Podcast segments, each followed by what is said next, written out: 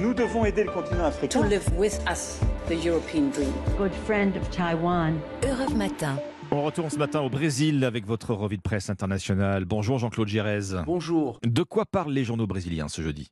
Des suites des actes putschistes dimanche à Brasilia. Les auteurs sont peu à peu identifiés et les responsables désignés, assurent au Globo. Parmi eux, Anderson Torres. Démis de ses fonctions dès dimanche, l'ancien chef de la sécurité de Brasilia est accusé d'omission et de connivence, indique Géon.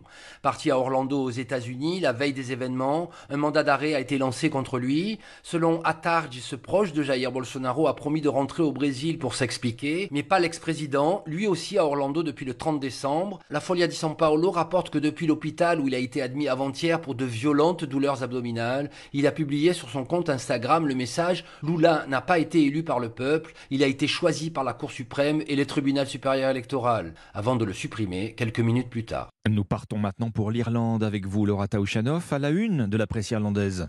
Eh bien, un enseignant qui continue de défier la justice après avoir été euh, incarcéré pendant trois mois et demi. Ça ne fait que trois semaines qu'Enoch Burke est sorti de prison et il recommence, titre l'Irish Times.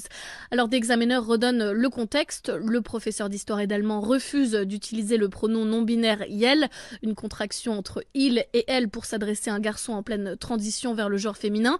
Après une altercation violente avec la principale, qui l'avait prévenu de ce changement, il est finalement mis à pied. Mais Enoch ignore sa sanction au nom de la Bible et de ses principes.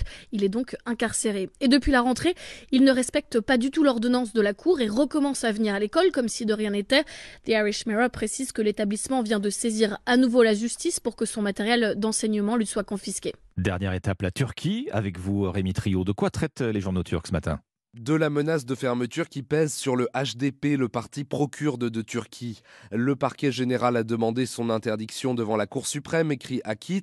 Pour le procureur chargé du dossier, le HDP est un danger pour l'État et la nation car il est lié au PKK, le parti des travailleurs du Kurdistan, classé terroriste par la Turquie.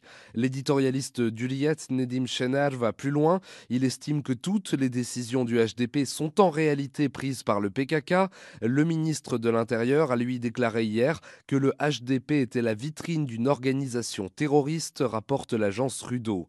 Le coprésident du HDP se défend d'Andouval en dénonçant un procès politique à quelques mois des élections. Merci Rémi Trio, merci à nos correspondants, 6h54.